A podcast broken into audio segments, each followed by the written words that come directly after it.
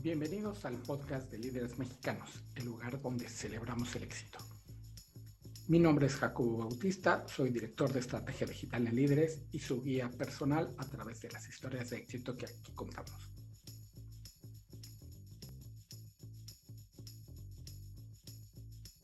Hoy les vamos a hablar de una gran región en la República Mexicana, específicamente de Torreón. Más adelante en otros podcasts vamos a hablar más de Coahuila como región, sobre todo de Parras, porque ya saben que líderes mexicanos somos aficionados al vino mexicano. Yo soy un entusiasta del vino y en especial del vino mexicano. Y pues bueno, eso será más adelante. Hoy nos vamos a centrar en la ciudad de Torreón. Vamos a platicar un poquito más adelante con Elías Rodríguez Pérez, que es director de la OSB de esta ciudad, que es el centro de la comarca lagunera y dentro del ámbito de donde nos movemos en líderes mexicanos, pues hay un montón de empresas que están, que nacieron en Torreón, que siguen en Torreón y que de ahí se expandieron para tener éxito en todo el país. La primera que se me viene a la mente, obviamente, es Lala. Lala, que es como diminutivo de la laguna, porque nacieron ahí. Esta industria de lácteos que, caray, pues ha tenido un éxito impresionante junto con otras más o menos de la misma región del norte, una región ganadera que en el asunto de los lácteos pues ha permeado todo lo que tomamos, todo lo que bebemos en México, sobre todo las mañanas. Y de ahí otra industria que yo no sabía que era de Torreón, como otras muchas, es Novapac, que son los que hacen los empaques estos de que, que aguantan los cambios de calor sin que lo de adentro se nos eche a perder, pues nació ahí, yo supongo, pegado mucho a Lala, otra organización que yo creía que tenía un origen español, que habían nacido, tenían alguna relación con Soria en España, es la organización Soriana, que se fundó en 1905 en la ciudad de Torreón. Soriana es una tienda que tiene su origen en el norte, en Coahuila, en esta ciudad, y bueno, de ahí tendrán unos 15, 20 años que empezaron una expansión muy agresiva hacia el sur, hacia el sur de ellos, claro, nosotros que nos consideramos en el, en el centro, y llegaron a una consolidación con la compra de los establecimientos de Grupo Gigante, Grupo Gigante como esta gran tienda de autoservicio, porque Grupo Gigante pues ya se dedica a otras cosas, sigue existiendo, solamente que se salieron del negocio del retail y están más bien en bienes raíces, con muy pegados todavía a Grupo Soriana, porque en estos grandes desarrollos que ahora tiene Grupo Gigante, como la, no sé, la Plaza Millana, pues hay un Soriana ahí abajo. Otra de las grandes, grandes organizaciones, en realidad no tienen idea qué tan grande es Industrias Peñoles, que es como el brazo fuerte de Grupo Val. Grupo Val, quizá no le suene mucho, pero Grupo Val son los dueños del Palacio de Hierro. Es como no me gustaría decir la joya de la corona, pero sí la joya más brillante, la que más llama la atención por este glamour que hay de ser totalmente palacio. Bueno, Grupo Peñoles es una de las empresas en el sector minero más grandes e influyentes de México y pues yo diría que en muchas cosas, en muchos productos son muy importantes e influyentes a nivel mundial.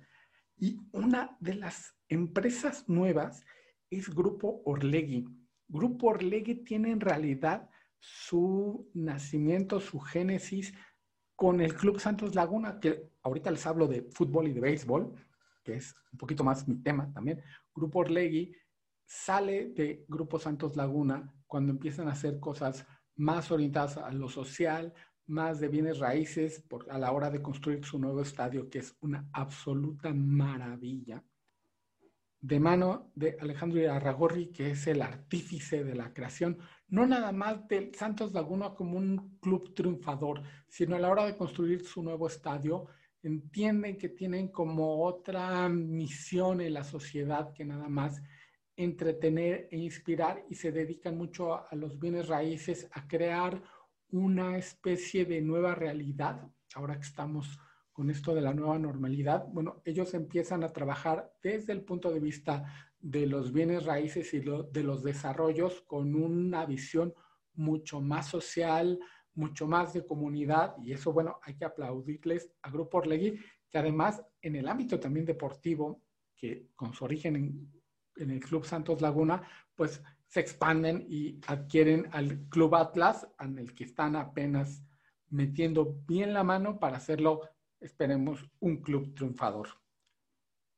Alguna vez el grupo Hilton nos invitó, ya tiene un ratote, todavía existía la aerolínea Alma de México, a conocer la ciudad de Torreón. Ellos estaban más interesados en que conociéramos su hotel, que era un hotel de negocios, porque estaba muy enfocado en todas estas empresas, en la gente que va a hacer negocios a la ciudad de Torreón, que no es poca, pero pues no nada más conocimos este bonito hotel que tenía Grupo Hilton allá, sino que nos llevaron a conocer pues los alrededores y la ciudad de Torreón. Conocimos el Museo Arocena, el Museo Arocena que está muy enfocado en el arte novohispano, que a mí la verdad no me gusta mucho, pero hay unas cosas muy, muy interesantes de arte hispano, de arte europeo, pero sobre todo a mí me llamó mucho la atención el ímpetu que le meten al asunto del arte contemporáneo. Al no estar específicamente en el centro, que no tienen a la crítica tan encima, se atreven un poquito más y se atreven a cosas diferentes de las que, de las que se hacen en los grandes centros urbanos, digamos. El Museo Aracena vale muchísimo la pena y es de este tipo de lugares que se han buscado crear en Torreón para que la gente se quede más cuando va a hacer negocios o quizás la gente que va a hacer negocios que regrese con la familia porque hay mucho más que hacer en Torreón que nada más ir a Lala, a Soriana, a Tetrapaco, a Peñoles a cerrar deals de negocios. Obviamente Torreón tuvo una participación fundamental en la Revolución Mexicana. En la Revolución Mexicana que fue ganada por los caudillos del norte, entonces hay, la historia es riquísima en pequeños detallitos de todos los que pelearon. Coahuila, los gobernadores de Coahuila siempre fueron protagonistas en el asunto de la Revolución Mexicana y el Museo de la Revolución de Torreón está muy, muy bien puesto.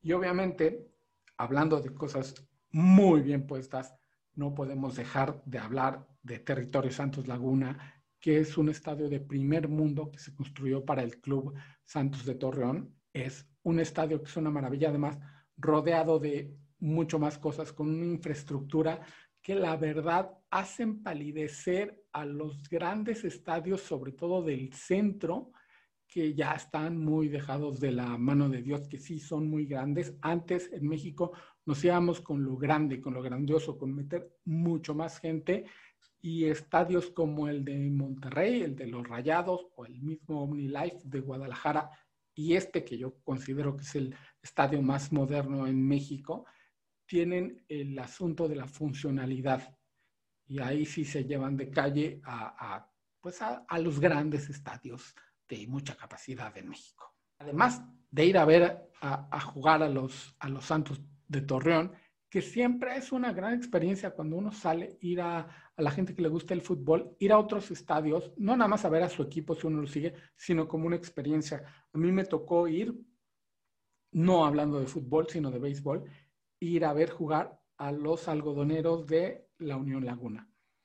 Los algodoneros es el equipo de casa de Torreón en la Liga Mexicana de Béisbol, que en esta región de México pues tiene mucho más jale que en el centro, mucho más de lo que nos imaginamos. Luego hay más gente viendo a los algodoneros que al Santos de Torreón. También la temporada de béisbol es mucho más corta, pero vale la pena si se van a Torreón y hay partido de béisbol, que consigan boletos y vayan a ver a los, a los algodoneros. Siempre es una grata experiencia ver un deporte diferente en una ciudad que lo sabe vivir, que entiende mucho de la pelota caliente.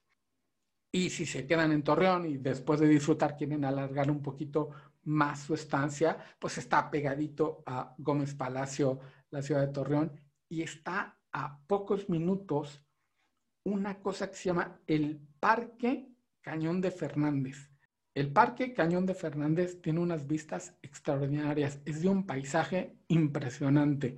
La verdad, debería de estar mucho más en Instagram de lo que lo vemos. Métanse a Instagram, métanse, busquen el Cañón de Fernández, vayan al Cañón de Fernández, todas sus fotos, estoy seguro, van a valer la pena para esta red social especializada en fotografía. No se van a arrepentir. Y bueno, si van a Torreón, si van a Coahuila, Saltillo está, por cierto, dos horas y media, Saltillo, luego hablaremos de Saltillo también, pero si van a Torreón hay muchos muy buenos lugares donde comer. Y los vinos, que les digo que es un poquito la misión de líderes mexicanos, el, promover a los vinos mexicanos. Bueno, en Coahuila está Don Leo, que últimamente se ha hablado mucho de estos vinos, pero ya tienen muchos años haciendo vinos de altísima calidad. Y obviamente están en Parras, también en el estado, los de Casa Madero. De Casa Madero, pues no podemos decir nada más, son extraordinarios. Los gran, Casas Grandes se llama, creo, el, el vino premium de Casa Madero vale la pena que lo vayan a tomar con la gastronomía de ahí. Y también están los de Hacienda Florida. Los vinos de Hacienda Florida no hacen tanto ruido, no se habla mucho de ellos, pero estamos seguros que le va a pasar lo mismo que a Don Leo. Cuando la gente los descubra, les van a aplaudir y los van a recomendar y nosotros se los recomendamos de una vez antes de que se vuelvan más populares y suban de precio, porque tampoco las producciones no son tan grandes. Por cierto, hablando de Casa Madero, vamos a tener más adelante aquí en nuestro podcast, en un mes, mes y medio, a Daniel Milmo, que dirige Casa Madero. Pero bueno, vamos de regreso a Torreón. Vamos con la plática con Elías Rodríguez Pérez, quien es directivo de la OCB de Torreón, que nos contará no nada más de los atractivos que tiene la ciudad, además de ir a hacer negocios, sino lo que están planeando en eventos y sobre todo pues la reactivación turística de esta gran ciudad. Elías, mil gracias por, por tomar la llamada para nuestro podcast. Sé que son momentos complicados, pero pues es donde se distinguen los grandes líderes que sacan las, las cosas adelante. Y antes de, meternos en el, en el asunto de la pandemia y de cómo lo sobrevivieron para salir adelante ahora que estamos en, viendo ya estrategias para la reactivación, cuéntanos cómo iban en, en a inicios de marzo, cuando todo esto parecía un tema muy lejano de, de, México. Sí, hombre. Mira, Jacobo, primero que nada, muchas gracias a ti y a líderes mexicanos por el espacio que nos están brindando. Para nosotros es muy importante compartirles un poco lo que hacemos aquí en la OCB. Este, estamos haciendo desde la Oficina de Convenciones y Visitantes de Torreón lo posible por, por atraer los más eventos posibles a la ciudad. Te platico un poquito cuando empezamos con esto de la pandemia que fue, pues empezó a, mediados de marzo, aquí en la laguna. Y abril de verdad fue el mes más golpeado en cuestión hotelera y restaurantera, bueno, en el sector turismo. Llegamos a tener una ocupación hotelera del 8%, cuando en el 2019 teníamos una ocupación del, del 55-60%. Entonces esto fue, pues fue fatal. Hubo varios hoteles que cerraron provisionalmente, que a la fecha, este, de los ocho hoteles que cerraron, siete ya están abiertos, nada más falta uno. Poco a poco se va recuperando. Te platico, mes de abril 8% ocupación, mes de mayo 11.93, junio 18% de ocupación, y a la fecha, eh, julio, tenemos un 25% de ocupación, o sea, va aumentando gradualmente, ¿verdad? Ahí como quiera ya, ya vamos saliendo. No, no cantamos victoria, pero ya como quiera estamos percibiendo ingresos los hoteles y restaurantes también. Que además el, el asunto es como que se alargó, bueno, al principio cuando cerramos, nada, no se imaginaba uno lo largo que iba a ser el asunto, ¿no? Y, el estar aguanta y aguante y aguante a la hora de reabrir, híjole, se, se vuelve complicado, ¿no? Hay que apalancarse de repente, este, no sé, en el sector restaurantero, sobre todo, que son este, más chicos, de repente pidiéndole dinero a los, a los primos, a los amigos, para sacar adelante ese momento ya de la reapertura. Así es, ¿no? Hubo una incertidumbre muy, muy grande cuando empezó esto, pues nadie sabía de qué se trataba. Nos decían, este, no, pues que un mes, dos meses, tres meses ya se acaba por completo, nada, que ya se está alargando hasta el siguiente año, ¿verdad? Claro, nosotros como medidas estamos tomando todas las que nos pide la Secretaría de Salud, del gobierno. De hecho, nos capacitaron virtualmente para poder seguir atendiendo a, nuestros clientes. Sí nos apoyaron también de, de manera en especie para nuestros empleados. Eh, la verdad sí estuvo bueno el apoyo desde parte del gobierno. Que además el trabajo de la, de la OCB, este, lo venimos observando desde algunos años, e, esta, este diálogo que se tiene con, con las autoridades a, distintos niveles y el trabajo de la iniciativa privada siempre ha sido, lo hemos visto, muy aceitado, muy al corriente, muy hablando en los mismos términos de que es desarrollo para todos. Y este es el momento en que se de, saltó a la vista, ¿no? Y claro, eh, por medio del OCB se ha estado trabajando mucho para seguir captando eventos y conservarlos lo más que se pueda. Este, hoy en día tenemos tres eventos que no nos han cancelado y esperemos sigan en puerta, de los cuales te platico cinco de los más relevantes. Es la edición de Coahuila 1000, este, es donde es una ruta en la que es 4x4, van racers y motos, muy, muy padre. Tenemos la exposición internacional La que parte, que está programada para noviembre. Esa es, este, son artesanos de todo el mundo que vienen aquí a ofrecer sus artesanías a venderlas. Sigue en pie, esperemos que, que se conserve. Tenemos del norte Fly Fest, que son aviones a escala. Está muy padre el evento también, ese es noviembre. El Maratón Cardenche Laguna, muy importante.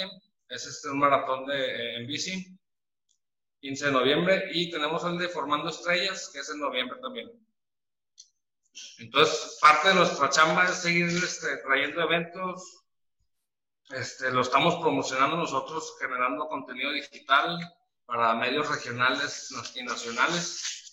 Eh, estamos enlazándonos con organizadores de eventos y buscando oportunidades con turoperadores y agencias de viaje para, llegar, para la llegada de grupos y eventos de la ciudad. Y estamos apoyándonos e impulsando los eventos ya existentes, como los que te mencioné. Torreón, la región, siempre ha tenido una afluencia muy importante de gente de negocios, ¿no? todas las, todas las industrias que las que más llaman la atención, bueno, son las, las grandes empresas, pero también alrededor de estas, todos los proveedores. Pero esto que me platicas de los eventos están muy interesantes, esto de los aviones escala, sé que hay una, una gran comunidad interesada en este presumir en primero sus, sus creaciones, porque son la, la mayoría, la gran mayoría hechos a mano, y, este, y el encontrar un sitio donde se realicen. Sí. Ustedes, ¿qué están, ah, dime, dime. Tuve la oportunidad de estar el año pasado en este evento del Norte Fly Fest. Fíjate, trae, trae cuartos noches estimados de 500. O sea, sí trae buenos, buen este, derrama económica. Y es muy interesante ver los avioncitos a escala, es todo un, todo un tema, ¿eh? Y se hace ahí en un, en un, es como un aeropuerto privado. O sea, además, este, uno ve cada cosa ahí, este, de los modelos que uno dice, ¿cómo demonios va a volar este? Porque luego son grandecitos, ¿no? Como el tamaño de un coche. Y otros más pequeños, pero igual. Como, como los profesionales de los míos estaban como de dos metros, ¿cierto? Había así como tipo, tipo jets, tipo fumigadores, no, o sea, otra onda. Sí, sí, está muy padre. ¿Ustedes cómo se coordinan con las no nada más con esto, sino los que los demás eventos que decías, como eh, es Coahuila Mil, ¿se llama? El, Coahuila Mil, sí. El cuerpo cuatro. ¿Perdón? ¿Cómo se coordinan con las organizaciones de estos eventos para el asunto sanitario, que es ahorita como la, la prioridad de, además de toda la industria, desde restauranteros hasta los eventos? Sí, mira, primero que nada nosotros los apoyamos a que puedan realizar su evento. Entonces, nosotros tenemos el... Hay dos formas, o que ellos nos busquen o nosotros tratamos siempre de tener el primer contacto con ellos. Una vez ya que nos platican su proyecto, este, vemos la, forma de apoyarlos en especie y contactándolos con todos los medios que necesiten. Eh, y en el tema de, de, la pandemia, pues tratamos de, de, de cuidarlo lo más que se puedan con las medidas que nos pide la Secretaría de Salud. Por el tema de hoteles y restaurantes a los que les sugerimos o le damos la, la, cartera, son establecimientos que están 100% con las medidas que nos piden. ¿Cómo has sentido el ánimo? ¿Cómo has sentido el ánimo? No nada más de restauranteros y hoteleros, que es como el fuerte de la gente que, recibe per se, sino, no sé, los dueños de los terrenos donde se realizan eh, estos eventos, o, los, la gente que va a correr en la Coahuila Mil, o la, entidad deportiva del maratón. ¿Cómo ves el ánimo de, de, ya por fin, ya podemos hacer un algo, ya podemos realizar el evento? ¿Cómo ves el ánimo? Y no nada más del empezar a reactivar el asunto, sino el reactivarlo cuidando a toda la gente. Fíjate que veo a la gente muy entusiasmada. Lógicamente no, no viene la misma gente que años pasados, pero sí se ven las ganas de, de, participar. Este, yo la verdad lo, veo muy bien, con, con, mucho ánimo y con muchas ganas de seguir adelante pues con sus vidas, a Tomar, que se haga lo más pronto posible esto normal, como antes. Y no los veo bien. ¿Qué tanto están enfocados a, la gente de la región para que participen en, en estos eventos y hagan el, primer turismo, que es la, primera barrera de, bueno, sal al restaurante de la esquina, pide al restaurante de la esquina, ve a ver qué nuevo tiene el hotel, si hay un evento en tu comunidad, pues ve y, a la gente de los, de los, este, de las ciudades que puedes llegar manejando. Fíjate que son muy participativos en ese tema la verdad, la, gente aquí local apoya mucho los eventos. De hecho, yo creo que es el 50% de, los asistentes son aquí locales. Y en ese sentido sí siento que nos apoyamos mucho entre, nosotros. Es una, una, comunidad muy solidaria, ¿no?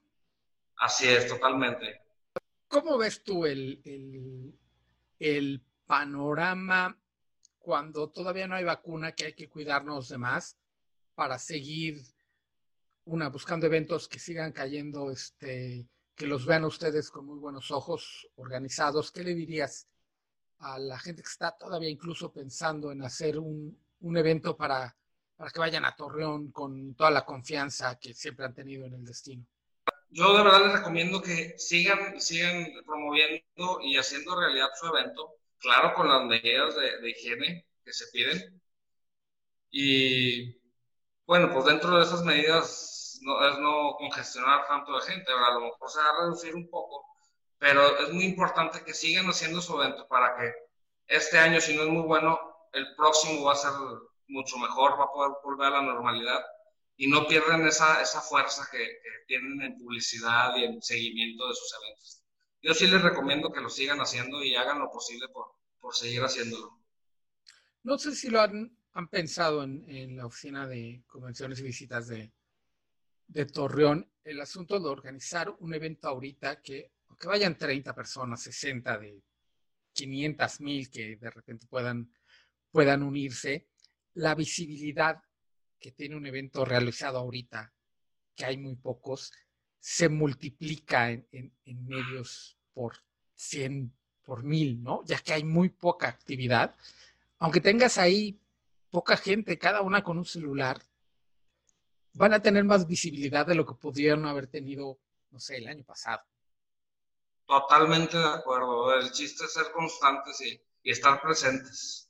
Claro, con sus protocolos y medidas previamente autorizadas por las autoridades sanitarias pero sí es muy recomendable que sigan participando.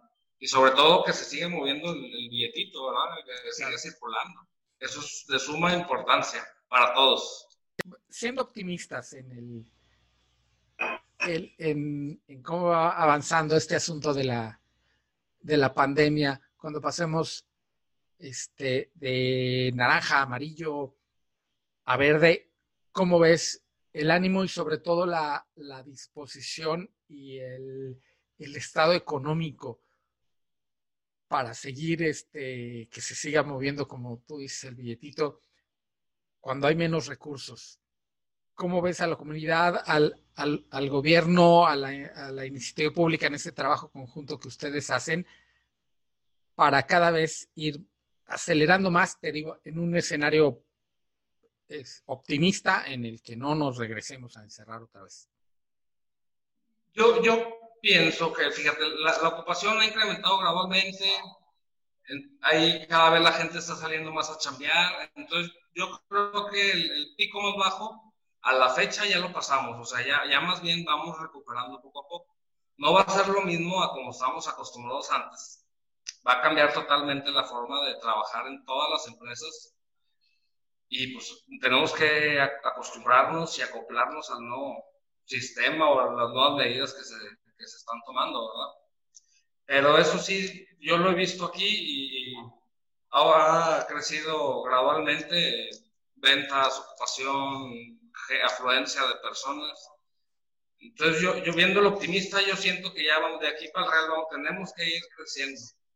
Ahorita siento que hay un gran ánimo tanto del el viajero turista como el empresario que está buscando cómo exponer sus cosas, donde hacer una convención, donde si se está muy quieto, como es mi caso, pero sí hay una lista de, lugares a donde quiero ir.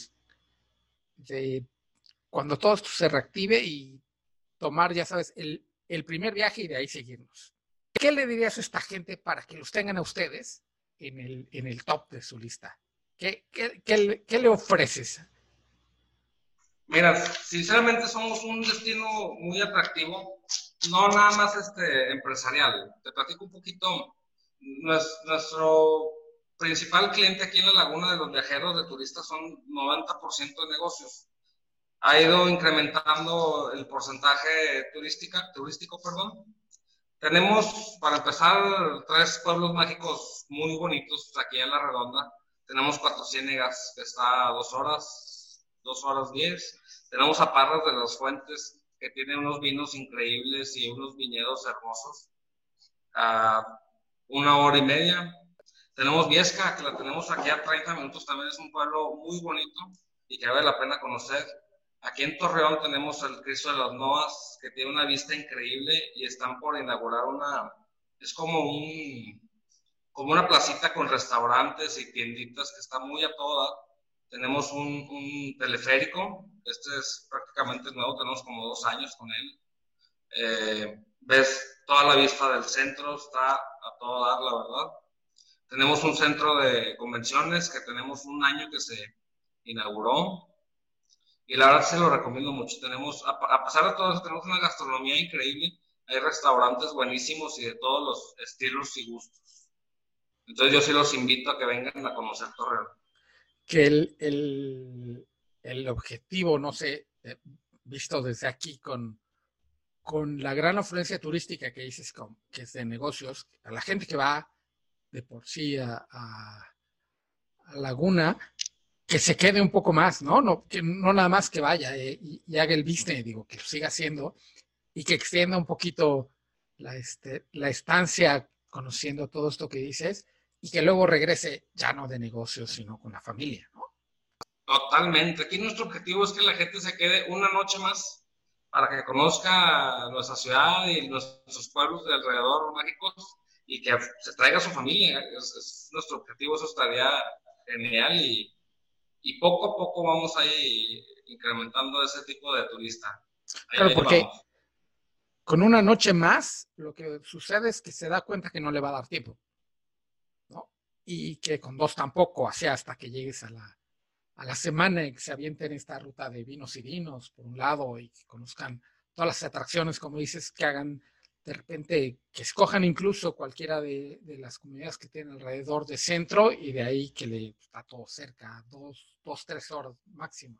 Así es, fíjate, en, en, la mayoría de, nuestros, de los hoteles que tenemos aquí en la región, tenemos un, un apartado donde tiene un espacio la OCB, donde tiene eh, volantes donde incluye información de, de, todo lo turístico de la ciudad y tanto pueblos mágicos y datos del contacto en, el cual nos pueden contactar y nosotros les conseguimos la, la, vuelta y todo lo que necesiten. Pero esa es la idea de la noche más, que conozcan un poquito para que se queden con ganas y regresen a conocer bien con su familia. Claro, porque luego pasa, y pasa mucho con ustedes, a mí me sucedió en, en, en Torreón, en la mañana lo estaba platicando, que además da mucho coraje regresarte y enterarte de todo lo que hay y no viste. sí, sí pasa. Allá, incluso yendo a Parras, sucede que te haces la ruta ahí por este Casa Madero y demás, luego regresas y alguien te dice, ¿y probaste Don Leo? No, y te, enteras que hay cinco casas más que hacen unos vinos impresionantes. Luego te enteras que hay un museo de, dinosaurios y demás, que, que, estaba media hora, entonces dices, bueno, hay que planear otra vez. sí, si no, hace falta. Quedas un poco de días más para conocer. Vale la pena. ¿Cómo te gustaría ver el, el regreso? hablando de la, de la ocupación que decías que ya va, ya va hacia arriba. ¿Cuál sería tu, tu proyección soñada? Digo, sin volarnos. La proyección, eh, acabando este 2020, eh, regresemos de perdido el 40% de ocupación. Eso estaría, estaríamos ya del otro lado. ¿Hay algún evento que, que no hayan podido celebrar y que estén en vistas de, no sé, el año que entra o a final de años, el poder retomarlo y el poder hacer promoción y atraer otra vez los ojos de México. Sí, fíjate, uno de los que no pudimos realizar y la verdad sí nos, nos pudo mucho es el, el, de los de Semana Santa. El de... Ah, claro. Sí, hombre, ese es un recorrido muy bonito. El Via Crucis de la, la procesión, hombre, está increíble y no se pudo realizar. Fue cuando apenas empezó todo este, este show de la pandemia. Sí, cuando Pero el año que apenas cerrando, el año que ¿no? queremos este, volverlo a hacer, no, no se puede perder. No, que, que viene además como revancha, ¿no? El... Sí, claro, viene la revancha. Primero Dios que así sea. ¿Algo más que nos quieres compartir? Este, invitar a nuestro público a que, a que vaya. Eh, quiero compartirles el sitio web para que nos, nos visiten ahí. Claro. Es torreonconquista.com. Estamos en Facebook, Twitter e Instagram como OCB Torreón. Por ese medio nos pueden contactar y aquí con gusto los atendemos para lo que necesiten. Ya pues muchísimas gracias. Siempre es un placer hablar este, con quien está trabajando por porque se muevan las cosas en México y sobre todo en esa, en esa región a la que le tenemos tanto cariño. Jacobo, muchas gracias a ti, muchas gracias a líderes mexicanos eh, por el espacio. Este, y estoy a tus órdenes, lo que se te ofrezca. Acá estamos para recibirlos con los brazos abiertos. Agradecemos mucho la presencia de Elías Rodríguez Pérez, director de la OSB de Torreón, aquí en el podcast de Líderes. Y nos despedimos por esta emisión, no sin antes recordarles nuestras redes sociales, que nos sigan en Twitter, estamos como arroba líderes mexicano, sin la S porque la S no ocupo. En Facebook nos encuentran como revista Líderes Mexicanos, en Instagram como Líderes Mexicanos y obviamente está nuestra página de internet que es www.lideresmexicanos.com. Este fue el podcast de Líderes Mexicanos, producido, editado, escrito por su servidor Jacobo Bautista, director de estrategia digital en Líderes. Nos escuchamos el siguiente lunes.